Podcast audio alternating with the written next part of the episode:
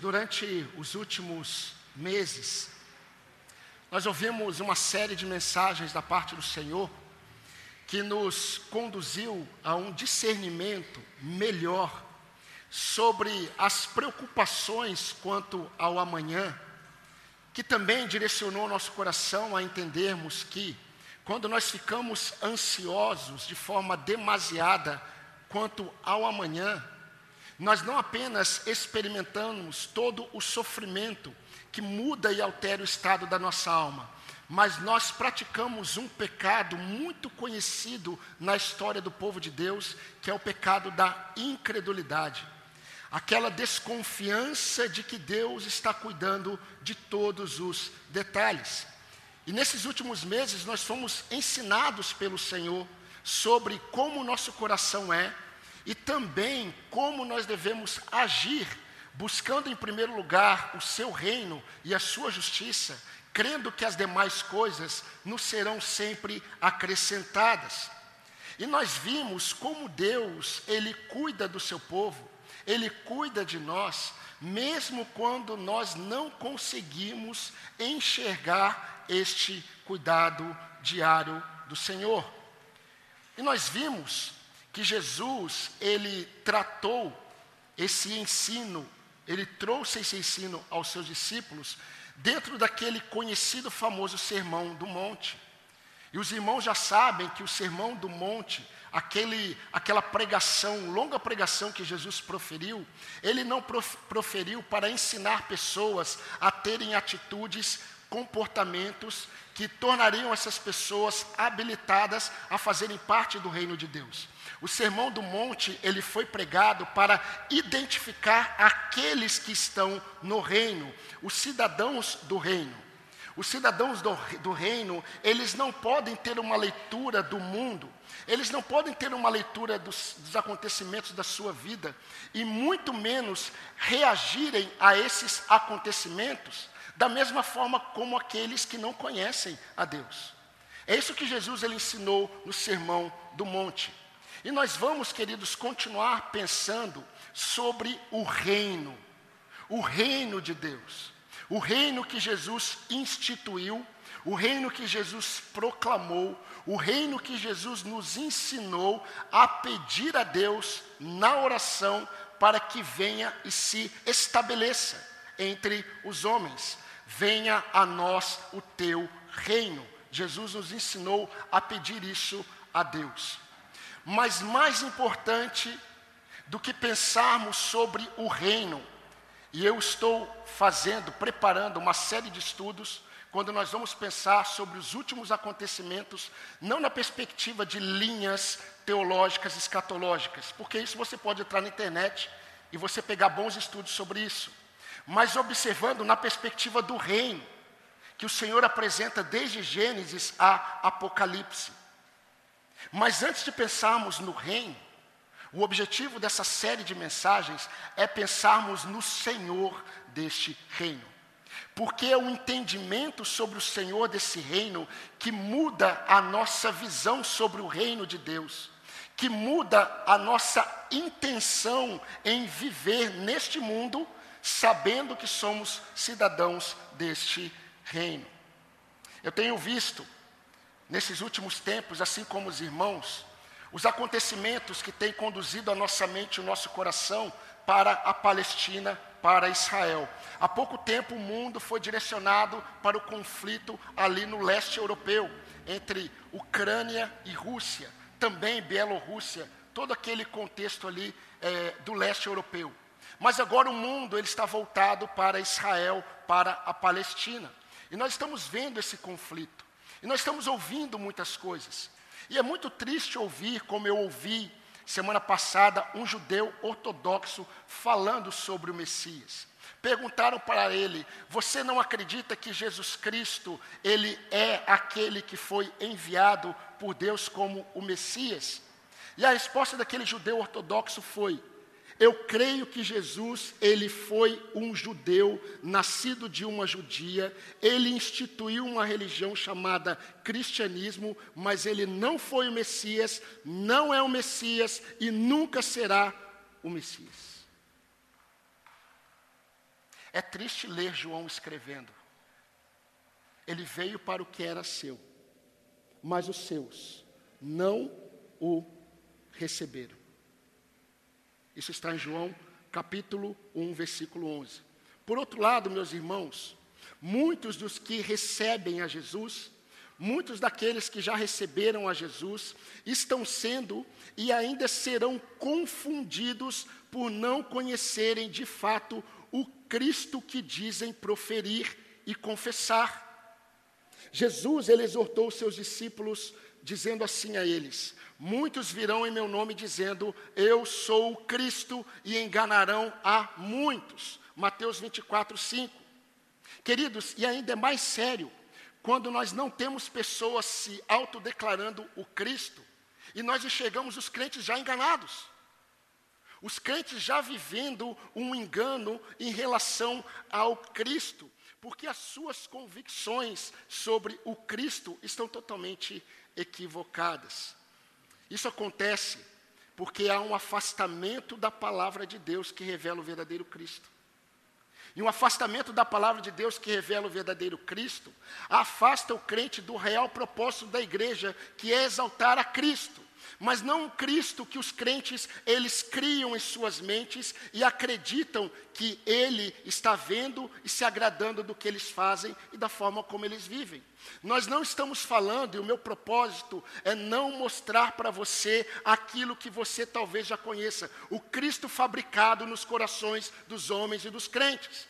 O Cristo que olha para o que o crente busca, faz e ele se agrada, porque o que ele mais quer é a felicidade do cristão. Esses são Cristos fabricados pelo homem, são Cristos fabricados pelos crentes, são Cristos fabricados pelo, pelo meio evangélico que está distante do evangelho de Cristo. Meus irmãos, o nosso primeiro sermão sobre esse propósito de revelar o verdadeiro Cristo está no Evangelho de Lucas, que nós já temos caminhado nele há um tempo. Lucas capítulo 9. Eu convido você a abrir a sua Bíblia lá e nós vamos pensar, começar a pensar a partir de hoje sobre o verdadeiro Cristo, porque tudo é sobre Ele. Toda a nossa existência é sobre Ele. O fim da nossa vida está nele. E tudo que fazemos é para ele. Pelo menos deveria ser. Lucas capítulo 9, versículo 57. Vamos ler até o 62. Mas é óbvio que hoje vamos observar apenas um versículo, como de costume. Lucas capítulo 9, versículo 57 diz assim: Enquanto seguiam pelo caminho, alguém disse a Jesus: Eu vou segui-lo. Vou segui-lo para onde o Senhor for. Eu vou segui-lo para onde quer que o Senhor for. Mas Jesus lhe disse: As raposas têm as suas tocas ou seus covis, e as aves do céu têm os seus ninhos, mas o filho do homem não tem onde reclinar a cabeça. A outro Jesus disse: Siga-me. Mas ele respondeu: Senhor, Deixe-me ir primeiro sepultar o meu pai. Mas Jesus insistiu: Deixe que os mortos sepultem os seus mortos. Você, porém, vá e anuncie o reino de Deus. Outro lhe disse: Senhor, eu quero segui-lo, mas permita que antes disso eu me despeça das pessoas da minha casa ou da minha família. Mas Jesus, Jesus lhes respondeu, lhe respondeu, versículo 62. Ninguém que põe a mão no arado e olha para trás é apto para ser meu discípulo ou apto para o reino de Deus. Meus irmãos, é importante lembrar que Jesus Cristo, antes de proferir o seu sermão do monte, o famoso sermão do monte, Jesus, ele se depara com pessoas diferentes.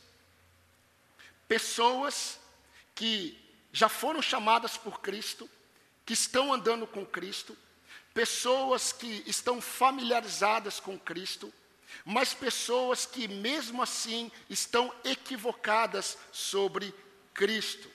Não apenas sobre Cristo, mas sobre o reino de Deus.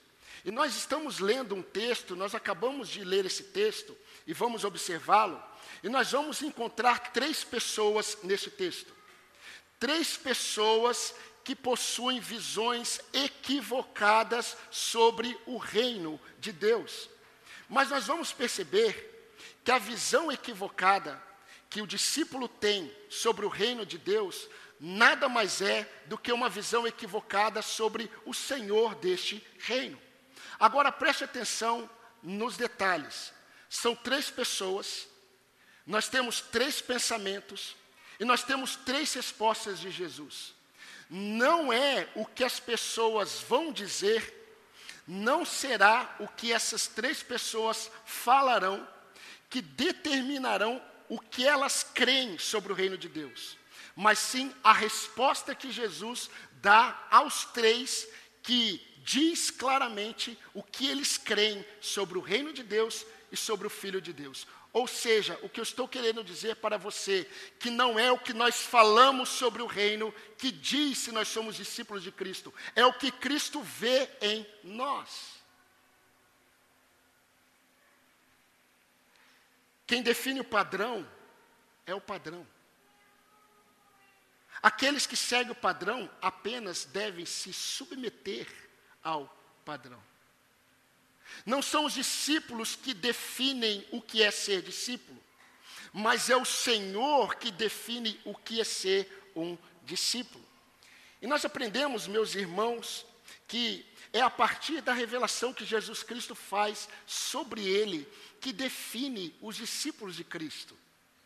Sabe por que, que infelizmente, queridos, eu falo com muita tristeza, tantas igrejas a gente encontra crentes tão, é, tão indiferentes à caminhada cristã deles, porque eles estão indiferentes quanto ao Cristo que os chamou.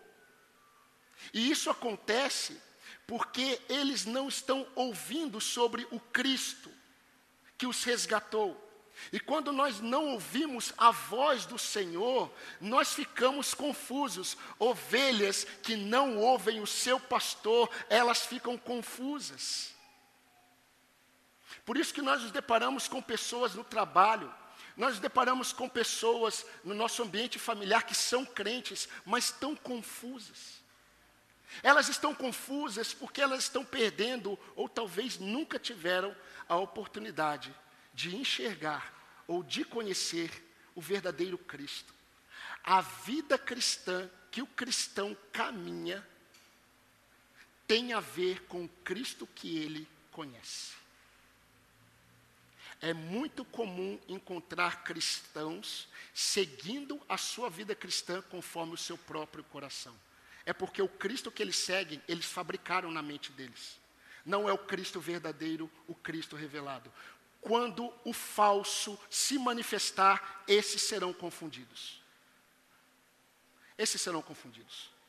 Por isso que, como pastor, eu preciso me preocupar enquanto vivo eu estou, enquanto eu estou à frente dessa igreja, eu preciso ajudar vocês, meus irmãos, a identificarem o verdadeiro Cristo. Por isso que essa série de sermões, que talvez vá até o final do ano, nós vamos falar sobre o verdadeiro Cristo, porque é tudo sobre Ele. É tudo sobre ele. Aquele louvor maravilhoso que Paulo escreve quando ele termina Romanos capítulo 11 é o que deve conduzir a nossa história. Porque dele, por meio dele, para ele, sejam todas as coisas. Glória, pois, a Ele para todo sempre. Amém. Tudo tem a ver com Ele, o seu trabalho tem a ver com Ele, a sua faculdade tem a ver com Ele, os seus estudos têm a ver com Ele. Crianças, estudem o espanhol, estudem o inglês, mas que tem a ver com Ele e com o seu reino. Ser marido, ser pai, ser esposa, ser mãe, tem a ver com Ele, se você é um discípulo de Cristo Jesus. Então, nós vamos observar, nos três próximos domingos, se o Senhor permitir, sobre três realidades na vida do cristão, do verdadeiro discípulo, que revela e identifica, não necessariamente os discípulos, mas o Cristo que esses discípulos estão seguindo. Então, nós vamos pensar sobre o conhecimento real, nós vamos pensar sobre a obediência imediata e nós vamos pensar também sobre a entrega plena. Hoje, vamos pensar nessa primeira verdade e realidade na vida daquele que segue a Jesus Cristo. O verdadeiro Cristo, ele é identificado pelo conhecimento real que os seus discípulos possuem dele. Versículo 57, me acompanhe mais uma vez. Diz assim: Enquanto seguiam pelo caminho, alguém disse a Jesus: Vou segui-lo para onde quer que o Senhor for.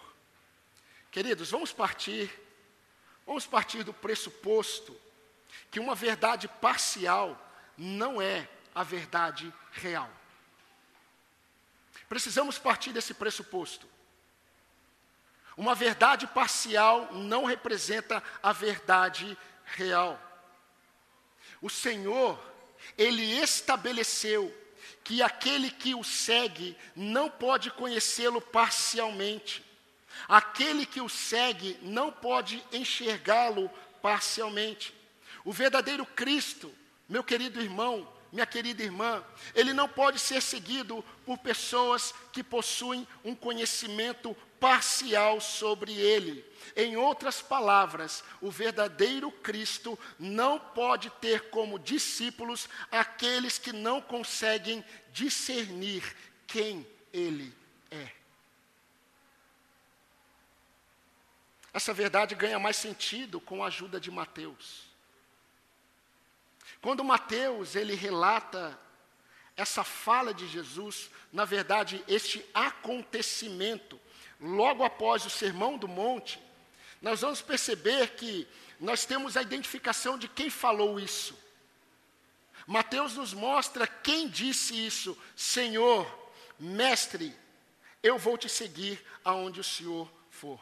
Mateus capítulo 8, 19, está escrito assim: aproximando-se de Jesus, um escriba disse: Mestre, ou Rabi, eu te seguirei aonde o Senhor for, ou por onde o Senhor for, ou para onde o Senhor for.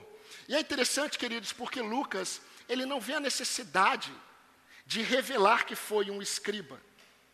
Eu entendo isso claramente pela intenção de Lucas. Lucas está escrevendo para Teófilo, um gentil. Agora, quando Mateus ele faz menção do escriba, faz todo sentido, porque Mateus tem como público-alvo judeus. Ele quer provar para os judeus que Jesus Cristo ele é o Rei dos Reis, o Messias prometido. Então Mateus informa que foi um escriba. Mas, queridos, parece algo notável ouvir isso de um escriba. Parece algo notável ouvir dos lábios de um escriba: Mestre, eu vou te seguir por onde o Senhor for. E por que, que parece notável? Para mim, parece notável por dois motivos. Primeiro, o escriba, ele reconhece Jesus como um mestre. Ele chama Jesus de mestre. O segundo, e para mim o mais notável é, é, motivo, que é até estranho o escriba falar isso para Jesus, é que os escribas, sendo mestres da lei que eram, eles costumavam ser hostis a Jesus. Veja o que Jesus ele falou pouco antes, um pouquinho antes, no versículo 22. Preste atenção, o que Jesus disse no capítulo 9, versículo 22. É necessário que o filho do homem sofra muitas coisas, seja rejeitado pelos anciãos, pelos sacerdotes e pelos escribas, seja morto e no terceiro dia ressuscite. Entretanto, é o conhecimento parcial desse escriba sobre Jesus que revelou, meus queridos, muito dos propósitos deste homem. Jesus era um mestre de fato, isso era verdade. Quando ele chama Jesus de mestre, ele está dizendo a verdade. Jesus era um mestre de fato, mas essa verdade que ele conhecia era parcial. A resposta de Jesus à declaração de fé dele revelou o seu equívoco. Entendem? Se nós ouvíssemos esse homem dizendo assim: Eu vou seguir o Senhor por toda a minha vida, para onde o Senhor for, nós falaríamos: Que piedoso. Mas a resposta que Jesus dá revelou o equívoco do coração dele sobre o Messias, sobre o Cristo. O entendimento dele, o conhecimento dele era parcial. Meus irmãos, esse homem via multidões. Esse homem via muitos milagres. Esse homem, ele via o entusiasmo das pessoas que seguiam a Jesus. Então parecia vislumbrante seguir esse homem. Esse homem é o centro das atenções. Esse homem é um mestre que ensina e todo mundo o segue. Todo mundo quer estar com ele, todo mundo quer estar próximo dele. Então esse, é, é esse escriba, ele olha para Jesus e diz assim: Eu quero fazer parte desse reino. Pastor, como que a gente consegue ter esse entendimento? Na resposta de Jesus. A resposta de Jesus à declaração desse homem foi: As raposas têm os seus covis, as aves dos céus têm os seus ninhos, mas o filho do homem não tem onde reclinar a cabeça. Vocês percebem? Aquele homem, ele estava declarando a sua fé em Jesus, porque ele não conhecia o reino e nem Jesus desse reino. E Jesus mostra onde estava o coração dele. Mais uma vez, deixa eu dizer uma coisa para você: enquanto você está aqui, Enquanto você está ouvindo a palavra de Deus, sabe o que, que o Senhor está fazendo? Sabe o que, que o Espírito Santo faz quando a igreja está reunida? Revela os nossos corações. Se você ouvir a palavra de Deus e ela não estiver revelando o seu coração em relação ao Cristo, não é a palavra de Deus que você está ouvindo. Jesus ele revela corações porque só Ele conhece as intenções dos corações dos homens e daqueles que o seguem. Meus irmãos, esse homem queria ser discípulo de Jesus, mas ele não conseguia compreender as implicações de seguir a Jesus. Eu creio que isso acontece com muitos ainda hoje. vou dar uma pausa e pedir para os irmãos que quiserem ligar o ar-condicionado um pouco, pode ligar, porque eu estou percebendo que está é um pouco quente na congregação dos santos. E não é calor do espírito, como muitos dizem. Tá bom? Mas voltando aqui para o texto, nós vamos perceber, queridos, que Jesus Cristo, ele está deixando claro e revelando o coração deste homem. Esse homem não estava conseguindo entender, compreender o que significava seguir a Jesus Cristo. Eu gosto muito da afirmação de William Hendrickson sobre o ministério de Jesus. Ele disse assim: à medida que a história de Jesus avança, a Judéia o rejeita, a Galiléia o expulsa, Gadara roga para que ele saia do seu distrito, Samaria lhe nega hospedagem. A terra não quer, e finalmente até mesmo o céu parcialmente o abandona na crucificação. Meus irmãos, Jesus, desde o seu nascimento, ele não teve morada própria. Jesus, desde o seu nascimento, ele não teve onde reclinar a sua cabeça. Mas a gente percebe que isso é muito diferente das glórias que este escriba espera receber.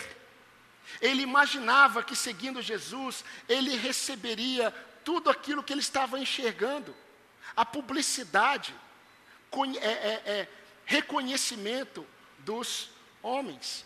Mas ele enxergava o mestre parcialmente e equivocadamente. Irmãos, muitos que estão seguindo a Jesus, estão seguindo a Jesus com uma escama nos olhos. Eu vou repetir para que todos ouçam. Muitos estão seguindo a Jesus, mas como que com uma escama nos olhos. Uma das declarações mais corretas sobre aquilo que acontece quando Jesus Cristo se revela a alguém. Não foi feita por um teólogo, não foi feita pelos pais da igreja, não foi feita por grandes pensadores cristãos, foi feita por um cego de nascença. Eu era cego, mas agora vejo. Essa é a realidade daqueles que têm um encontro com Cristo. Eu era cego, mas agora vejo. Tem irmãos aqui que estão andando com Cristo, mas com escamas nos olhos.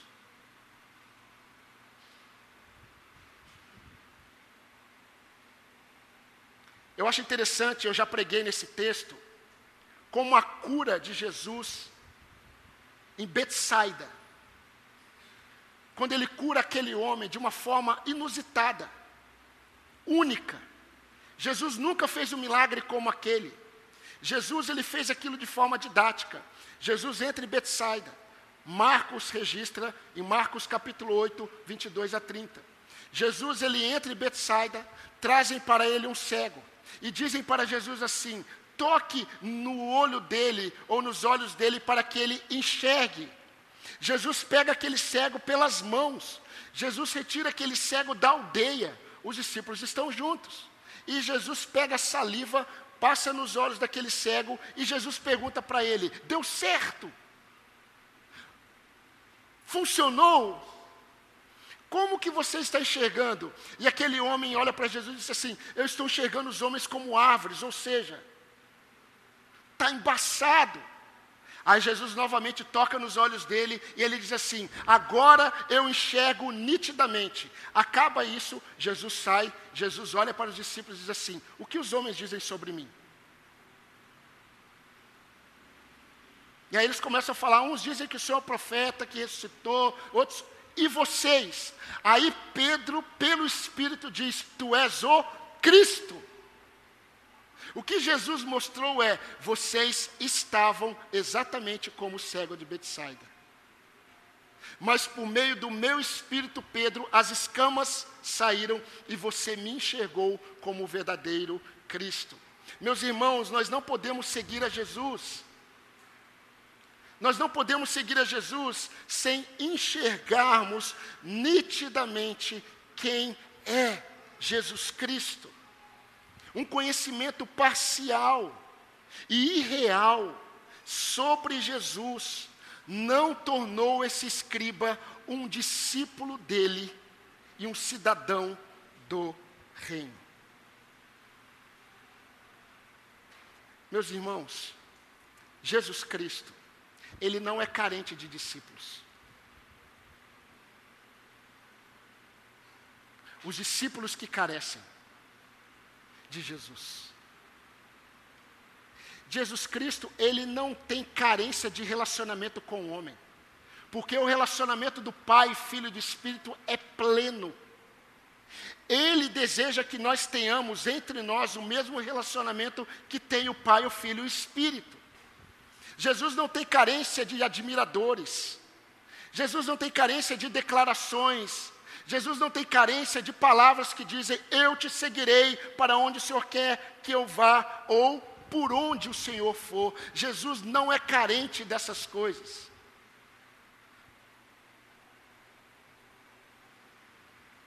Mas infelizmente é assim.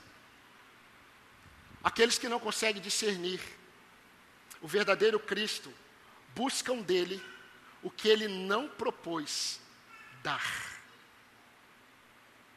E é interessante porque quando Jesus responde, as raposas têm as suas tocas, e as aves dos céus, os seus ninhos, eu não tenho onde reclinar a cabeça, Jesus ensinou claramente duas coisas para este homem: que eu já falei, mas eu penso que eu preciso deixar mais claro para os irmãos. O que Jesus disse para aquele homem implicitamente foi: Você quer me seguir, escriba, porque você acredita que em meu reino você terá recompensas terrenas e prestígio.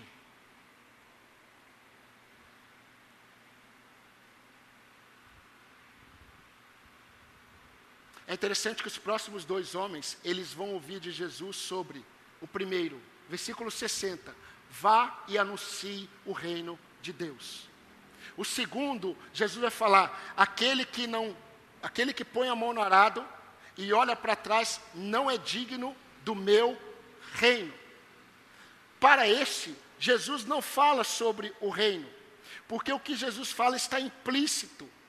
Jesus está mostrando para ele que a visão dele estava totalmente equivocada sobre o que ele receberia no reino. Em outras palavras, eu creio que Jesus disse para ele: Eu não sou o Messias que você está achando. Eu não tenho pretensão de dar a você o que você está buscando. Isso esvazia as multidões. Isso esvazia e desnuda as declarações. Isso leva o cristão a considerar não o que ele diz, mas o que o seu coração revela e o que Deus vê. E ao se dominar como filho do homem, eu creio que Jesus disse para ele uma segunda verdade implícita, mas ele era um escriba, ele era um mestre da lei. Ele entendeu. E eu creio que Jesus falou para ele: Eu sou o filho do homem que os profetas pregaram e você, mestre da lei, sempre ensinou. Ainda mais o profeta Ezequiel falou sobre o filho do homem. Mas eu não sou o filho do homem que você espera, porque eu sou o filho do homem, o verdadeiro Cristo, e eu não tenho onde reclinar a minha cabeça. Eu não sou o Messias que você espera. O filho do homem que você imagina não sou eu. Irmãos, caminhando um pouco para o fim, muitos daqueles que têm tido a oportunidade de experimentar a revelação de Deus, da palavra de Deus, muitos daqueles que têm tido a oportunidade de conhecer a Cristo, como de fato Ele é, estão seguindo e adorando um outro Cristo. Sabem por quê? Porque o que eles seguem e o que eles perseguem não revelam o verdadeiro Cristo. Revelam apenas declarações de fé sobre Jesus.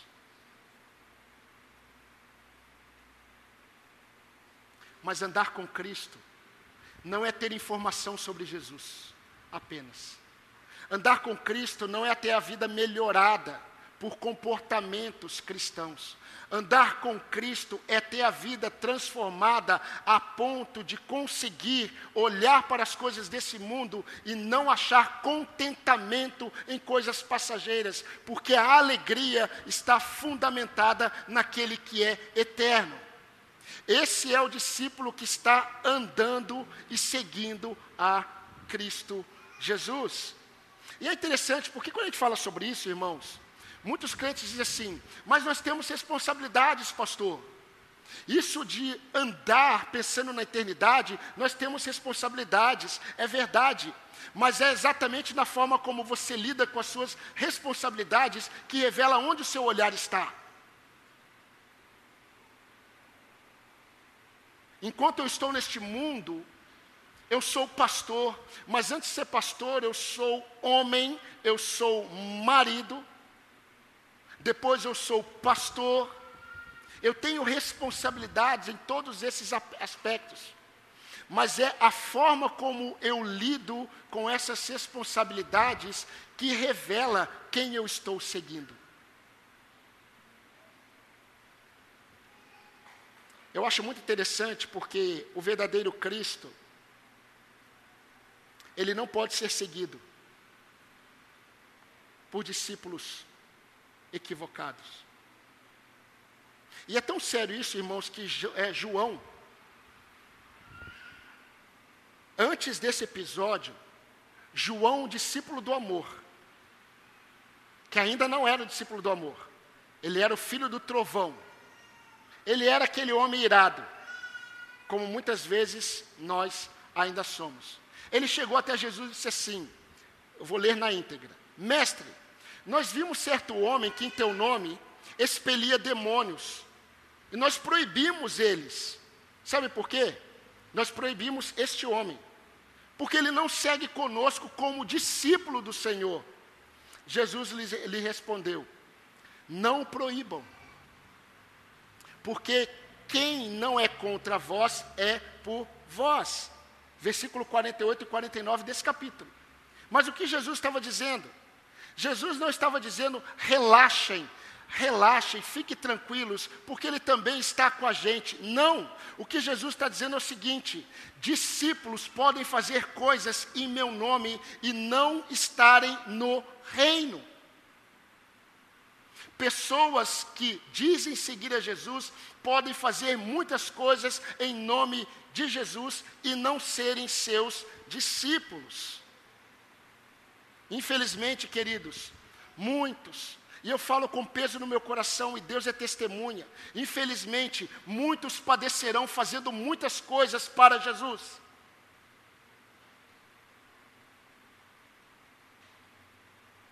A sua vida revela isso. Os seus frutos revelam isso.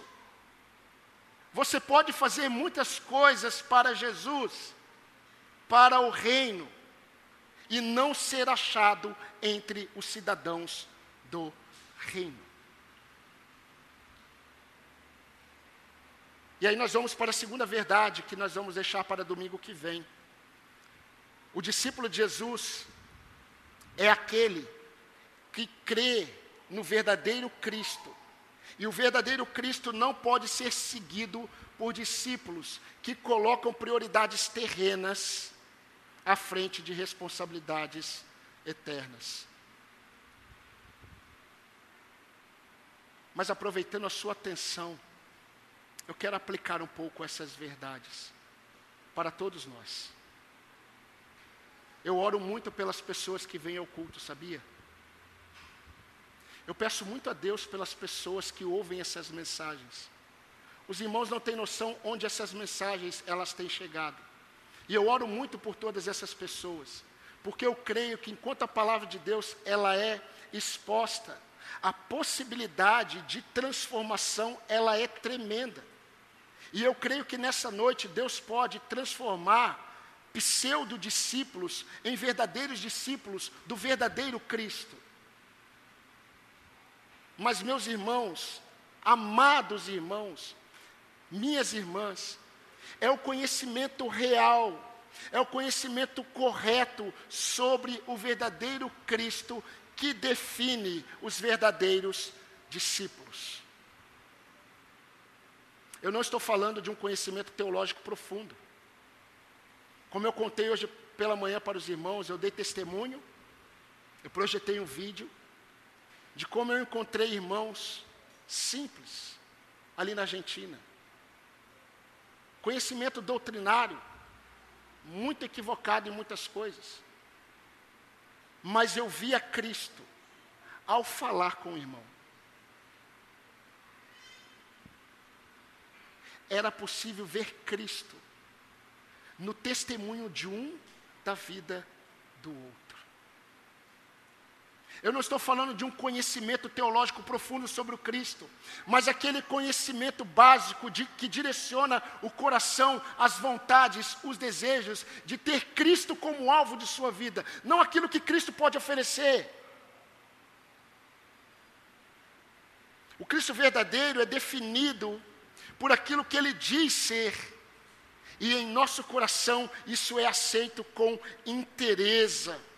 Aqueles que seguem a Cristo, o verdadeiro Cristo, meus irmãos, eles têm um único motivo para segui-lo: é Jesus. Aqueles que seguem o verdadeiro Cristo e são verdadeiros discípulos, eles têm um único desejo para seguir Jesus, e esse desejo é alcançar mais e mais Cristo. Os verdadeiros discípulos têm um único propósito para seguir a Jesus, e é Jesus. As raposas têm os seus covis. As raposas têm lugar onde dormir. Escriba. As aves dos céus têm os seus ninhos. O filho do homem não tem o que você pensa. O filho do homem não tem o que você espera. O filho do homem não tem aquilo que os seus olhos estão contemplando. E Jesus mostra que Ele é a razão para o seguirmos. Meus irmãos, não é interessante? João, ele revela que Jesus ele entrou em Samaria. E ao meio-dia ele encontrou uma mulher samaritana. E nós sabemos pela informação de João quantas pessoas se converteram em Samaria por meio do testemunho dessa mulher. Mas entenda uma coisa: Samaria é lugar de improváveis discípulos. Agora Jesus está diante de um discípulo em potencial, um escriba, conhecia as Escrituras, mas o conhecimento parcial dele sobre o Cristo não habilitou a estar no reino, a ser um discípulo de Jesus. É muito sério o que eu estou dizendo aos irmãos. Nesse primeiro sermão.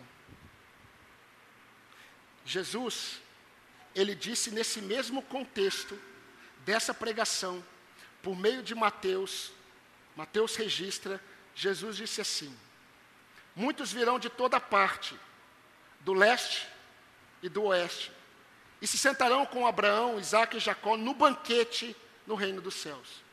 Mas muitos para os quais o reino foi preparado serão lançados fora na escuridão, onde haverá choro e ranger de dentes.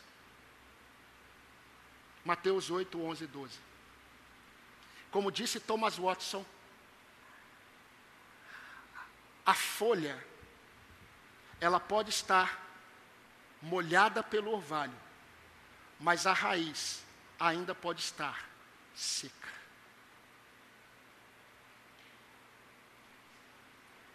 Irmão, não é o que as pessoas veem que nos definem como discípulos de Jesus, mas é o que Jesus vê. É o que Jesus vê. Crianças, olhem para o pastor. não são os comportamentos certinhos de vocês, que os seus pais veem, que dizem se você é um discípulo de Jesus. É o que Deus vê, do porquê você faz isso, ou do porquê você deixa de fazer isso. Sabe o que, que você precisa? Você precisa ter convicção de que Jesus Cristo é o seu Senhor. Converse com seus pais sobre isso. Somente Jesus conhece a realidade do solo presente em nossos corações. Eu creio que foi muito importante o que Paulo disse a Timóteo, um pastor. Porque, como pastor, irmãos, nós olhamos o povo e nós temos a inclinação de tentar avaliar a vida cristã dos irmãos. Mas nós não fomos chamados para isso, porque nós não conhecemos o solo. É o Senhor que conhece. E eu creio que Paulo foi muito sábio ao dizer a Timóteo uma verdade que eu trago para mim como verdade. Antes de morrer, Paulo escreveu a Timóteo e disse o seguinte: Timóteo, o Senhor tem como pilar, o Senhor tem como firme fundamento um selo. E sabe qual é o selo? O selo é este: o Senhor conhece os que lhe pertencem. Ou seja, pastor, pastor, pais, líderes, o Senhor tem um firme fundamento que é um selo, ninguém remove. E esse selo diz: Ele conhece os que lhe pertencem. E mais, o texto continua: afaste da injustiça todo aquele que confessa o nome do Senhor. Qual tem sido a sua visão sobre Cristo? Talvez você tenha muitos bons adjetivos sobre Jesus. Talvez você veja Jesus como um mestre incomparável. Talvez você veja Jesus como um amigo presente, real. Talvez você veja Jesus como um refúgio em tempos de tribulação. Talvez você veja Jesus como uma fonte que te abençoa. Essas coisas, elas são verdades. Mas será que você tem seguido a Jesus olhando para Ele como seu tudo? Como seu maior bem? E eu não estou falando aqui na questão de você amar a Deus acima de todas as coisas. Porque eu creio que nenhum homem consegue. Apenas um perfeito conseguiu. E nele nós estamos escondidos. Somente Cristo amou o Pai com toda a sua alma, com toda a sua força, com todo o seu entendimento. Ele é o homem perfeito que cumpriu isso, e nele nós estamos escondidos. O que eu estou falando é que na sua caminhada cristã, você tem Cristo como seu alvo principal, você tem Cristo como a sua motivação real, você tem Cristo como seu maior bem, é aquele pensamento de Paulo: o que eu quero é conhecer a Cristo, o que eu quero é conhecer a Cristo, o que eu quero é conhecer a Cristo. Que eu morra, que Ele cresça, que eu diminua, que Ele seja visto. O que você posta sobre você revela quem você quer mostrar. Olhe no Instagram dos crentes, entre no Facebook, veja o que os crentes postam e você verá onde está o coração deste cristão. Por isso que eu não faço isso. Pastor, o senhor segue os crentes? Não, eu tenho um monte de irmãos que me seguem, eu não sigo ninguém. Porque eu não sou o Espírito Santo. Mas avalie, meu querido irmão, onde está o seu coração que Cristo você segue. Você o segue como se ele fosse de fato a única coisa que você mais espera neste mundo e no porvir. O pastor Altair pregou nisso, sobre isso domingo passado. O que você espera sobre o céu? Novos céus, nova terra, que eu tenho, eu creio que tem a ver com a restauração deste mundo. Que você espera? O que você mais deseja contemplar? Se não for Cristo o seu tudo, como disse certo puritano, não tem nada. Não tem nada. Reconhecer Jesus como mestre não habilitou esse homem a ser um discípulo dele. Isso é, é, é a mesma coisa para a gente. Meu querido, se ele conhecesse a Jesus, ele consideraria o preço de seguir a Jesus. Uma mãe, sabe como mãe é? Mãe de duas crianças é uma coisa, agora mãe de dois marmanjos, sendo uma mediadora para benefícios para os filhos, como a mãe de João, de Tiago e João, que chegou até Jesus e falou assim: Senhor, quando você estiver no seu reino, conceda aos meus meninos, não é assim que a mãe chama, as minhas crianças, conceda aos meus filhotes um lugar de destaque.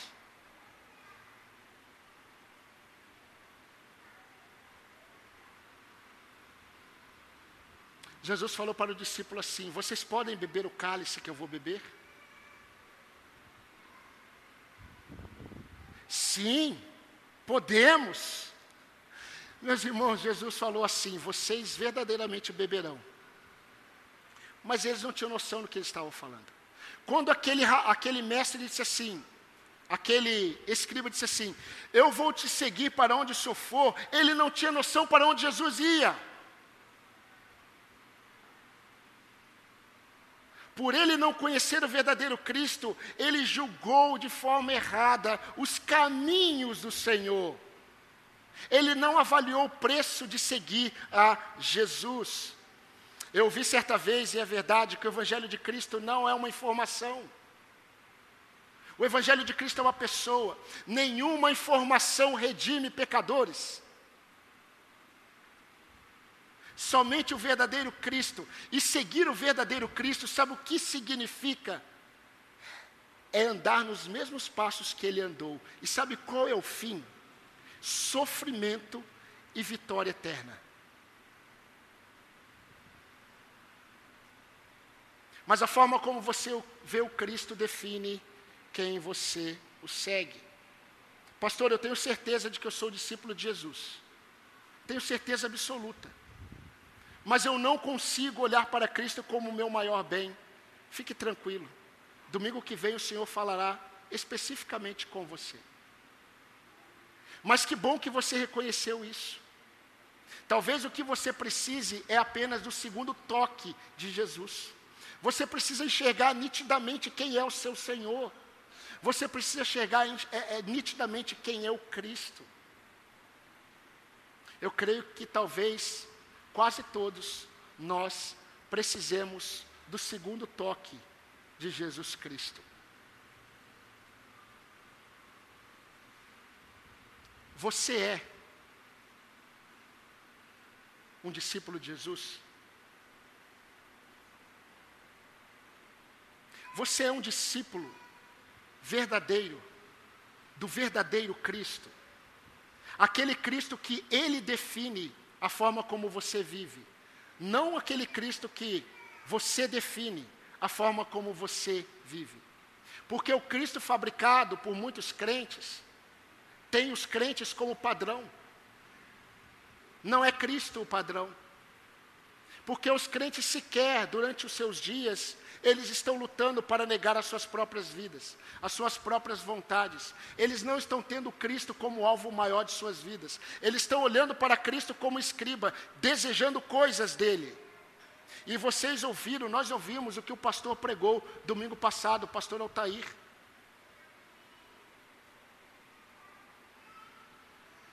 O que você busca quando olha para Jesus? Aqueles que o seguem, eles experimentam, meus irmãos, o lugar em que Jesus Cristo foi posto, que é a cruz. A cruz, a cruz de Cristo, ela é indescritível. O sacrifício de Jesus nenhum homem pode experimentar, porque o dele foi sacrifício vicário, substitutivo. Mas todo aquele que ele chama irá experimentar a cruz. Paulo dizia: Eu me glorio na cruz de Cristo. Tem um hino antigo que diz que eu amo a mensagem da cruz. E eu estava cantando esse hino essa semana. Sim, eu amo a mensagem da cruz, e isso me condena. Porque se eu amo a mensagem da cruz, mas na minha vida cristã não há cruz, eu não estou seguindo o verdadeiro Cristo como verdadeiro discípulo.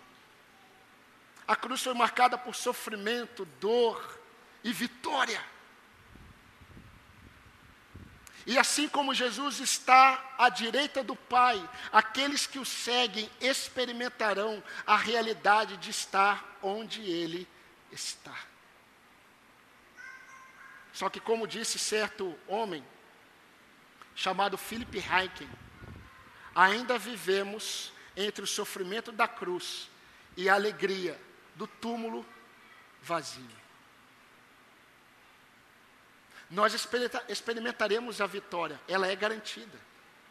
Mas aqui nesse mundo, meus irmãos, seguir o verdadeiro Cristo é uma caminhada de cruz. Cruz. Você de fato está disposto a seguir Jesus por onde ele for? Avalie a sua fé diante de Deus hoje. Avalie a sua fé diante de Deus hoje. Responda a essa pergunta. você é um verdadeiro discípulo de Cristo, o que ele diria sobre você? Ser membro de uma igreja evangélica não faz sentido se o evangelho não transformou você num discípulo do verdadeiro Cristo. Vocês sabem, meus amados irmãos dessa igreja, eu falo isso desde o início. A minha alegria não está no número de pessoas que frequentam os nossos cultos. A minha alegria nunca esteve, não está, e eu espero que nunca esteja na quantidade de pessoas que essa igreja terá. A minha alegria repousa no fato de saber que você é um verdadeiro discípulo do verdadeiro Cristo. Nisso eu me alegro. E sempre me alegrarei. Albert Muller, ele disse que sempre existe na Bíblia um senso de urgência quando os crentes estão reunidos. Sempre nós vemos na Bíblia um senso de urgência quando o povo de Deus está reunido, em nome dEle. E eu vejo esse senso de urgência em nossa reunião hoje. E o senso de urgência de nossa reunião hoje é a necessidade de responder a essa pergunta: eu sou um discípulo verdadeiro do verdadeiro Cristo? São duas respostas apenas: sim ou não sim ou não. Por isso, eu termino esse sermão dizendo a você: pense, pense nessa pergunta. Você é um discípulo verdadeiro do verdadeiro Cristo? Pense ore e responda. Talvez em arrependimento, talvez em gratidão. Mas hoje é a oportunidade de você dar meia volta, porque o mundo está te levando para um caminho que você não está enxergando, que o seu coração está tão preso às coisas deste mundo que você já perdeu o prazer de Cristo. É urgente essa mensagem para você. Pense, ore e responda ao Senhor, porque Ele conhece, é o que Ele diz, não o que você diz, o que eu digo, é o que Ele diz que define se nós somos de fato. Hoje é noite de conversão. E eu não estou falando de pessoas que não ouvem ou não conhecem a Cristo. Eu estou falando de conversão de pessoas que seguem a Jesus. Eu não estou falando daquela conversão que leva você para o céu, porque talvez você já seja um convertido. Eu estou falando daquela conversão que coloca o seu coração no devido lugar, que faz você enxergar o verdadeiro Cristo como de fato Ele é, e você tenha contentamento somente nele. Você precisa do segundo toque. Quantas vezes eu precisei do segundo toque? Eu convido você a orar. Pensar, você já pensou. Eu convido você a orar agora. E eu convido você a responder a Deus. Responda a Deus.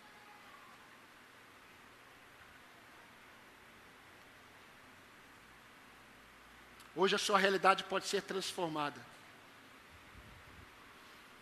De uma vez por todas. Aonde está o seu coração, está o seu tesouro. E o seu tesouro é aquilo que você mais almeja. Crianças, se arrependam dos seus pecados. Entregue suas vidas a Jesus. Jovens, Convertam-se ao Senhor. Maridos, convertam-se a Jesus. Esposas, convertam-se a Jesus. Mães, pais, é tudo sobre Ele. É tudo sobre Ele.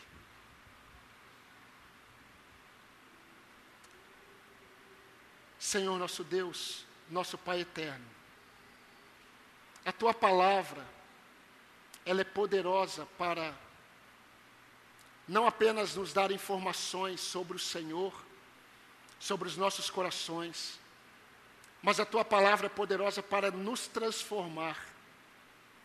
Nós damos graças ao Senhor pelo privilégio de, nesse tempo, falarmos sobre a tua palavra.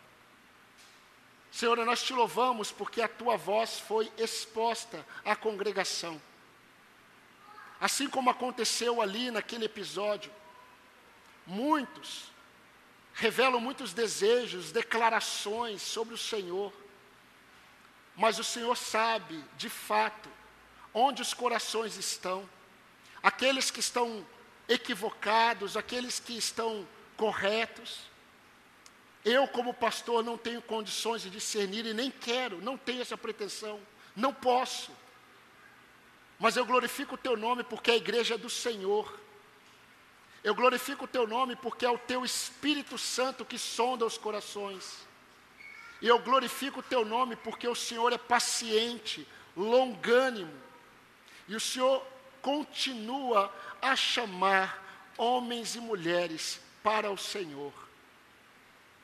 Revele os corações. Produza reflexão. Produza arrependimento e produza, Senhor Deus, uma caminhada genuína com o Senhor. Faça discípulos neste ajuntamento. Faça discípulos verdadeiros do verdadeiro Cristo deste ajuntamento, para que o teu nome seja engrandecido, não necessariamente naquilo que nós falamos ou pensamos, mas naquilo que o Senhor vê e nos frutos que manifestamos em nossas buscas diárias. Obrigado a Deus nós te louvamos e te agradecemos no nome de Jesus Cristo, o único, eterno e suficiente Salvador. Amém, Senhor. Amém.